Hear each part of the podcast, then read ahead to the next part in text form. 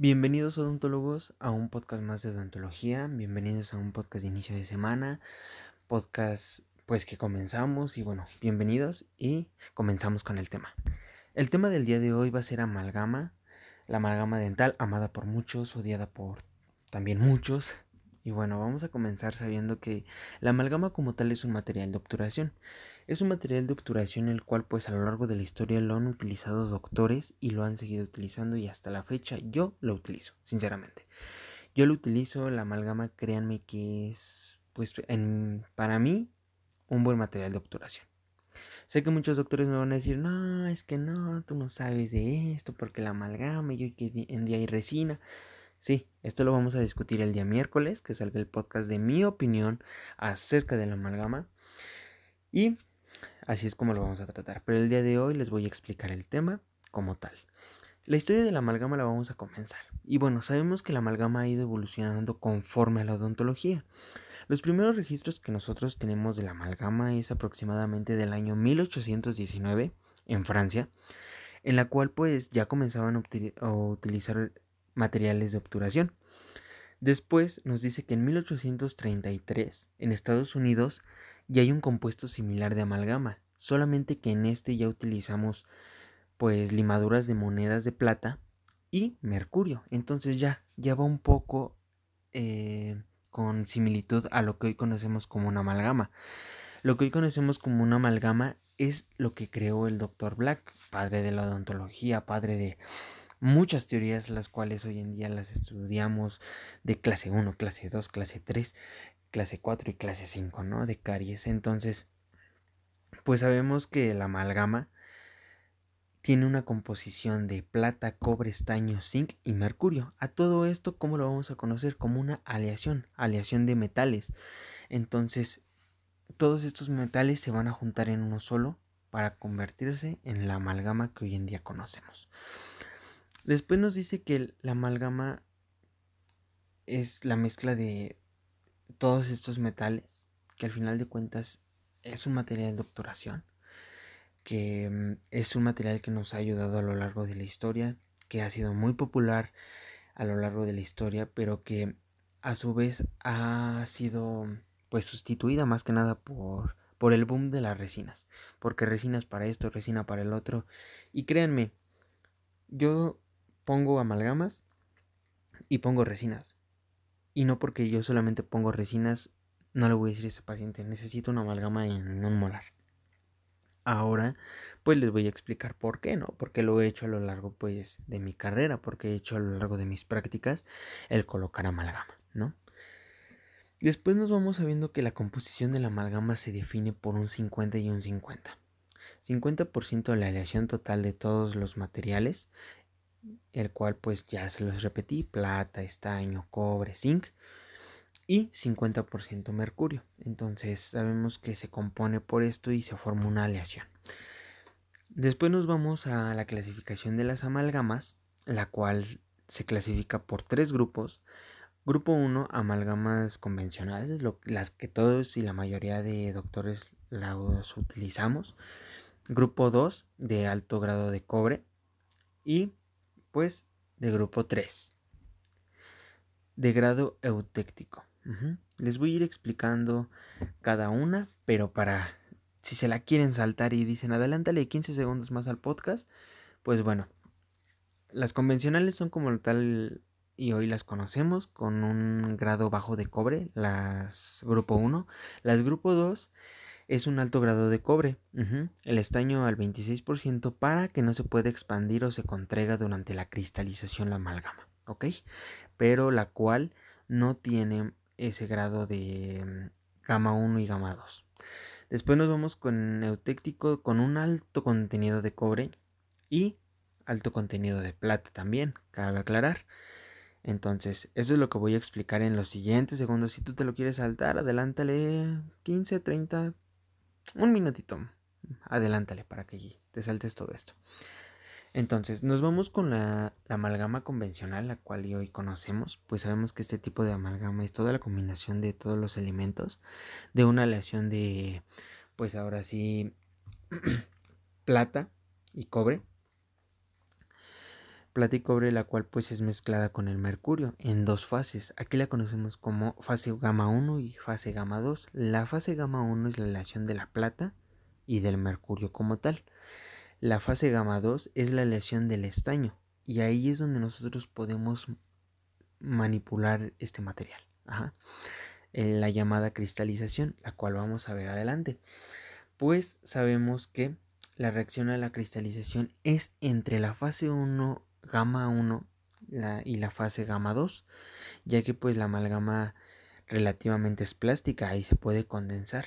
Y nosotros al tallar la unión de estas dos fases da un lugar a una amalgama definitiva. Al momento en que nosotros estemos ahora sí tallando con el bruñidor, recortando la amalgama, los excedentes, nosotros también en ese momento les estamos dando lugar a esas dos fases para que nos hagan una amalgama definitiva.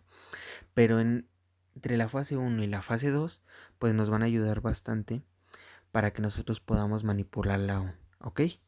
Después nos vamos con la amalgama grado 2. La amalgama grado 2, así como la amalgama convencional que tenemos hoy en día, pues es igual que la fase gamma 1, pero en esta amalgama tenemos una fase de estaño cobre. Entonces, a todo esto pues digamos que hay que esperar un poco más para que cristalice, para que pueda pues ahora sí cristalizar totalmente, pero a esta amalgama la conocemos como amalgama sin fase gamma 2. Así, simplemente, las grupo 2. Después nos vamos con la grupo 3, la cual pues es el contenido eutéctico o plata cobre. Pues ya que el estaño reacciona con el cobre de, la de, la, de esta fase, forma más cantidad de fase gamma 1. Entonces hay un abundante gamma 1 en esta amalgama, la cual la plata reacciona con el mercurio a la fase gamma 2 formando más cantidad de fase gamma 1 y es más estable. Digamos que al momento en el que nosotros colocamos y comienza esta pues amalgama convencional, la aleación plata-mercurio es más, es un poco más que la aleación de estaño. Es lo único que lo diferencia. Obviamente el tiempo de cristalización es un poco más lento, pero sí se realiza. Pero, pues hoy en día, como saben, conocemos las amalgamas pues las convencionales, ¿no? Las que todos utilizamos. Y bueno, algunas propiedades de las amalgamas, pues es la tolerancia biológica, la fijación a la estructura dentaria y sellado de marginal, las propiedades mecánicas, lo cual es resistencia a la compresión, resistencia a la tracción y resistencia a la transversal. Después también sabemos que realiza CRIP, el cambiado dimensional, la corrosión disfunsiva y la pigmentación, que son las propiedades pues, malas de la amalgama, se puede decir. Quiero hablarles sobre la tolerancia biológica. La amalgama pues en sí misma es un poco probable que pueda producir reacciones negativas o nocivas a nivel del diente, ya que pues obviamente colocamos una base sobre él. Esto lo vamos a ver más adelante. La duración pues aproximadamente de una amalgama es de 5 a 20 años. Entonces es un material duradero y muy estable. La fijación a la estructura dentaria. El sellado marginal, también muy importante. Pues la composición al momento de colocar requiere que nosotros en la preparación de la cavidad, la cual podamos realizar una retención. Por eso siempre los doctores nos dicen realicen una retención, por favor, retención para sus amalgamas. No es tallar por tallar, ¿ok? Siempre para una amalgama, realizar una buena retención para que nuestra amalgama no ande volando y se vaya a caer al primer taco que el paciente coma, los primeros chicles que el paciente coma, ¿ok? Entonces hay que asegurarnos que la restauración permanezca en la cavidad siempre. Hacer las pruebas, ¿ok? Que cierre el paciente después de que ya cristalizó, que vuelva para que nosotros podamos pulir la amalgama. ¿Qué va a pasar si no la vamos a pulir? Sí, exacto. Esa pigmentación tan horrorosa que sabemos que pasa. Entonces es muy importante, ya saben, hacer una cavidad la cual tenga bastante retención para que este material no se llegue a desprender del diente. La retención que es, se los voy a explicar de una manera no teórica dental, ¿ok? La retención, digamos que ustedes tienen una superficie lisa, la cual es el diente. Entonces, ¿qué vamos a hacer al momento de tallar? Vamos a hacer pequeños puntitos, digamos pequeñas aspas, las cuales sostienen un poco a la fresa. Y esas pequeñas aspas o evaginaciones en el propio diente muy pequeñas van a hacer que nuestro material pueda expandirse y al momento en el que se expanda no pueda salir. Se va a expandir y de lo mismo de esos pequeños hoyitos que nosotros realizamos no se va a poder retirar el material. Entonces, esos pequeños hoyitos los vamos a llamar retención. Obviamente en odontología es muy distinto, no es hacer hoyo por hoyo, ¿ok? No vayan a hacer eso. Nos vamos a lo siguiente. Pues como, como tal las propiedades mecánicas, la resistencia a la compresión, más que nada. Las amalgamas pues son materiales viscosos elásticos al principio.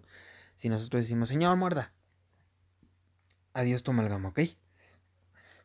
Y la resistencia a la compresión depende mucho de la velocidad de carga. Si nosotros, al momento en el que el paciente cierre y lleva un chicle, de pura casualidad, puede haber muchas probabilidades si no hicimos una buena cavidad y un buen tallado, que la amalgama se venga con todo y el chicle. Entonces, o que se le venga un fragmento de amalgama como tal y empieza a haber filtración y pues un caos, ¿no?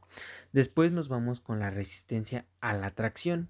La resistencia a la tracción es mucho menor ya que pues la resistencia a la compresión consiguiente del diseño de las cavidades deben de reducir las tensiones de atracción al momento de la mordida. ¿Qué nos quiere decir? Que no dejemos nuestras amalgamas una sin pulir y no dejemos nuestras amalgamas demasiado altas. ¿Por qué?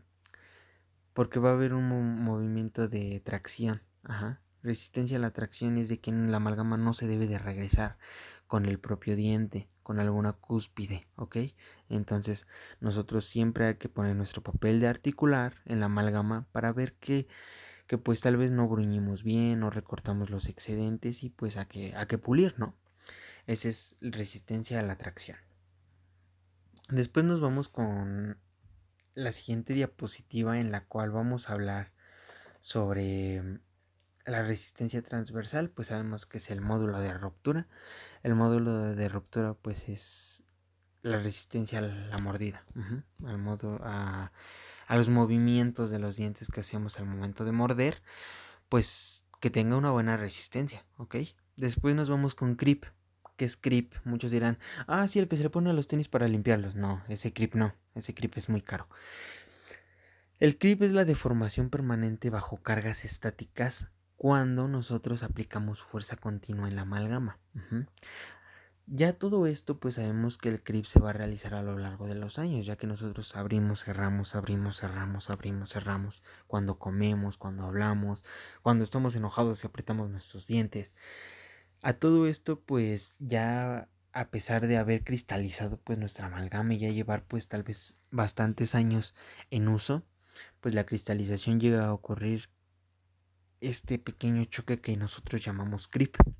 La amalgama se empieza a desajustar gracias al creep, ¿ok? Para que cuando les digan, oye, ¿por qué pasa que se desajusta una amalgama después de varios tiempos de uso? Ya con su vida útil como tal. Pues porque se realiza el creep. Y van a decir, ¿qué, qué es el creep? ¿El de los tenis? No. Es la deformación permanente bajo cargas estáticas. Así, les dicen. Después nos vamos al cambio dimensional. Los principales factores que afectan al cambio dimensional, una es el tamaño de las partículas, la cantidad de mercurio que utilicemos, la trituración y la condensación. A todo esto va pues obviamente la manera en que nosotros preparemos la amalgama, ¿ok? Si nosotros no la preparamos bien. Mm, y hoy en día pues están los amalgamadores, los cuales ya realizan la amalgama automáticamente, pero también nosotros con el mortero lo comenzamos a realizar. Tenemos que realizar bien la amalgama, tenemos que destruir bien la pastilla de la amalgama para que salga pues a la perfección y bueno, no vaya a haber ningún problema de dimensión, de cambio dimensional, ¿ok? El cambio pues e, es al estado de la materia, el cual se encarga de formar pues todo esto en una forma líquida, ¿ok? Que es el mercurio. Entonces hay que tener mucho cuidado nosotros al momento de ya como tal, pues sí realizar la amalgama. Después nos vamos a la corrosión. ¿Qué es la corrosión? Es cuando hablamos que sabemos que consiste en una destrucción de un metal Esto lo vemos en cualquier lugar. La corrosión a ese fierrito viejo que dice, ven, tócame y te doy tétanos, tal cual. Pero en la amalgama no tal como tétanos, ¿ok? Solamente que pues obviamente es la destrucción de un material de metal por medio de reacciones químicas y biológicas. En su entorno, pues la amalgama, la corrosión es producida más por los fluidos fisiológicos orales, lo cual es la saliva, que tenemos siempre en la boca saliva. Entonces con el tiempo vamos a tener una corrosión de este material, ya que pues al final de cuentas es un metal y una unión de metales, ¿ok? Después sabemos algunos pues ejemplos de corrosión son la corrosión uniforme y la corrosión galvánica. Pues bueno, la corrosión uniforme sabemos que es como tal, eh, lleva un orden. Y la corrosión galvánica ocurre cuando dos o más materiales metálicos de diferentes se encuentran en contacto en un medio húmedo con saliva. Generalmente pues es el flujo de electrones, electrones entre ellos. Yo en la diapositiva número 14 les coloqué una imagen en la cual pueden ver pues un premolar, un segundo premolar, un primer molar y un segundo molar, el cual pues estos tres órganos dentarios y de hecho hasta el primer premolar que no sale en la imagen, pues tienen amalgamas.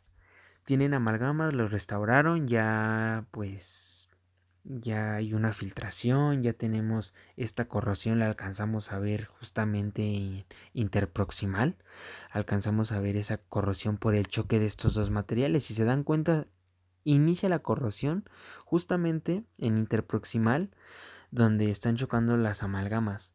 A todo esto pues ya les dije, esta es la corrosión galvánica, la cual es por la unión de, de estos metales cuando se encuentran en contacto. Entonces ya vemos caries en estos, en estos dientes, los cuales pues tenemos que retirar las amalgamas y realizar pues pues qué se le puede hacer al paciente, si colocarle incrustación, si podemos hacer un tallado para corona, si podemos hacer eh, reconstrucción con resina, que hoy en día pues muchos doctores les gusta, entonces pues no soy cerrado a nada, porque pues va a haber doctores que van a decir, ¿cómo entonces tú no haces reconstrucción con resina? Sí, pues también, ¿no? Es, es lo que el paciente pida, ¿ok? Pero se les da un pro y un contra a los pacientes, entonces siempre hay que tener en cuenta la opinión de los pacientes.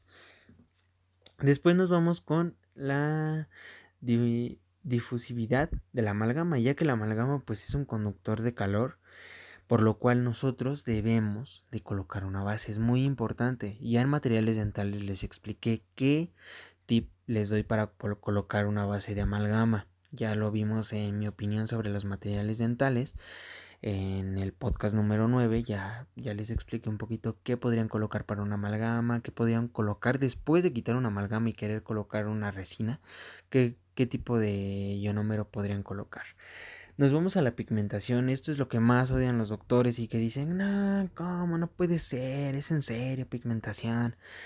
Esto es un cambio de color de la superficial más que nada que encontramos por la formación de una película ya que la amalgama despide pues obviamente compuestos químicos, los cuales llamamos sulfurados, que provoca el oscurecimiento pues obviamente en mucosa, como lo podemos ver en las imágenes, acabamos, acabamos de ver en la diapositiva número 15, el famosísimo tatuaje de amalgama Ahí es donde lo encontramos. Y dirán, oye, pero ¿qué puedo hacer si necesito colocar una amalgama y no quiero que a mi paciente le pase un tatuaje de amalgama? Pulir bien su amalgama. Así, tal cual. Puliendo bien su amalgama no van a tener tanto riesgo de un, pues ahora sí, una pigmentación como tal. ¿Ok? No vamos a tener como tal eh, ese riesgo enorme. Ese riesgo enorme que pues a nosotros lo odiamos como como odontólogos pues no lo queremos ver obviamente y como pacientes pues menos, ¿no? Después nos vamos a la toxicidad, pues existe una pequeña cantidad de mercurio, el cual sí podría afectar como tal al paciente. Esto, pues ya acabando esta exposición, vamos a hablar sobre esto. Em, pues la toxicidad sabemos que es imposible que un paciente se pueda morir de mercurio. Hubo un tiempo en el cual, bueno, aquí en México se dijo mucho que si se ponían amalgamas te ibas a morir, que te iba a dar cáncer, que no sé qué tanto rollo, porque traía mercurio, ¿no? Entonces muchos pacientes decían, pero no me ponga amalgama, ¿eh? No me ponga amalgama porque me puede dar cáncer. Y tú así de, ok. Entonces era como de, sí te quedaba sacado de onda, ¿no? Entonces, pues fue, fue donde empezaron a criticar mucho las amalgamas, los pacientes ya no querían tener amalgamas, los pacientes decían, no, yo no me pongo amalgama. Entonces, pues sabemos que el grado de, como tal, de toxicidad, pues es muy mínimo, necesitaríamos una gran cantidad de mercurio para que un paciente se intoxique como tal. Entonces, recuerden, pues se considera una restauración como tal, los cuales son inocuas para la OMS y pues en otros materiales de restauración dental pueden causar ciertos casos pues efectos secundarios locales o reacciones alérgicas. Esto pues depende cada quien del paciente no obviamente eh, pero al menos el 99% el 90% de ahora sí yo creo que el 90% de la humanidad yo creo que ha tenido una amalgama o va a tener una amalgama.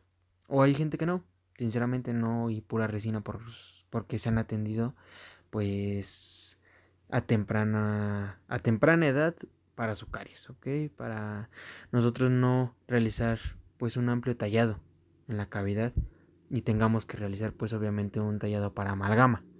Entonces, si tú no quieres tener amalgamas, pues atiéndete, ve cada seis meses con tu odontólogo para que no tengas una amalgama y te pueda hacer una resina y tú te vayas feliz y no digas, es que me va a dar cáncer. No da cáncer, no pasa nada con la amalgama, tranquilas.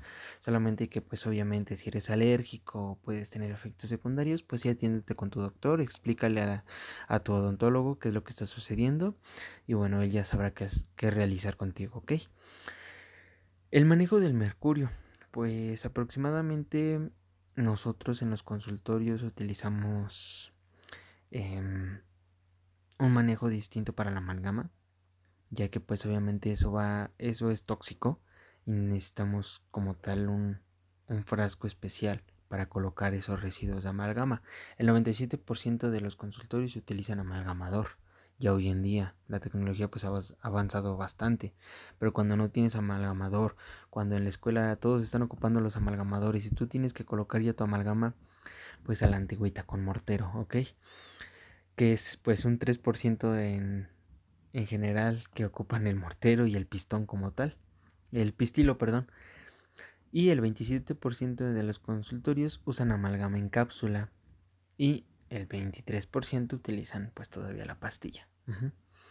Como tal, pues yo les recomiendo que si ya se les acabó su sus, este amalgama en cápsula, guarden esas cápsulas para que después con el mismo balín que trae adentro la, la cápsula rellenen con una pastilla de como tal, pongan un poco de mercurio, llévenla directo al amalgamador y reutilizan esa cápsula, ¿ok? No va a haber ningún problema y créanme, le sale igual. Eh, obviamente se evitan el trabajo del mortero, ¿no? Y es un poco mejor y es más práctico y más rápido, sinceramente. Es lo que yo he visto a base de mi experiencia poquita que he vivido. Pues eh, hemos utilizado así las, las, este, las cápsulas. Con cuando se nos acaban ya las amalgamas, las reutilizamos. Obviamente, no, no tienen contacto con cavidad ni nada de eso las reutilizamos para nosotros poder llevarlo al amalgamador, la pastilla, meterla en la cápsula y miren, con el balín se hace como tal como si fuera una amalgama. Entonces, pues, en el siguiente podcast voy a hablar sobre si, qué tal es mi punto de vista de la amalgama hoy en día, hoy en el siglo XXI, hoy en el año 2020. Y bueno, espero que les haya gustado, ya saben, todas estas presentaciones, imágenes que les presento como tal en diapositivas, pues son sin ningún momento en afectar al autor, sin copyright, sin nada de eso, no estoy fomentando el colocar imágenes que no son de mi autoría. Yo en todo momento, pues obviamente solo lo hago para mostrarles a ustedes, explicarles y que ustedes puedan observar estas imágenes entonces, espero que les agrade mucho el podcast, espero que les esté gustando. El día de hoy pues tenemos este tema como tal de amalgamas. El día miércoles ya van a tener pues ahora sí, mi opinión sobre las amalgamas. Espero que les agrade. Eh, me está gustando mucho subir podcasts, los estoy subiendo. Vienen podcasts los cuales ni se esperan, los cuales puedo publicar el día de mañana, hoy en la madrugada, continuamente. De hecho, publiqué un poco de mi historia de cómo llegué a estudiar odontología. Y bueno, espero que les guste, que les agrade bastante, que tengan un bonito inicio de semana, bonito lunes. Pásenla muy bien y pues nos vemos odontólogos. Bye.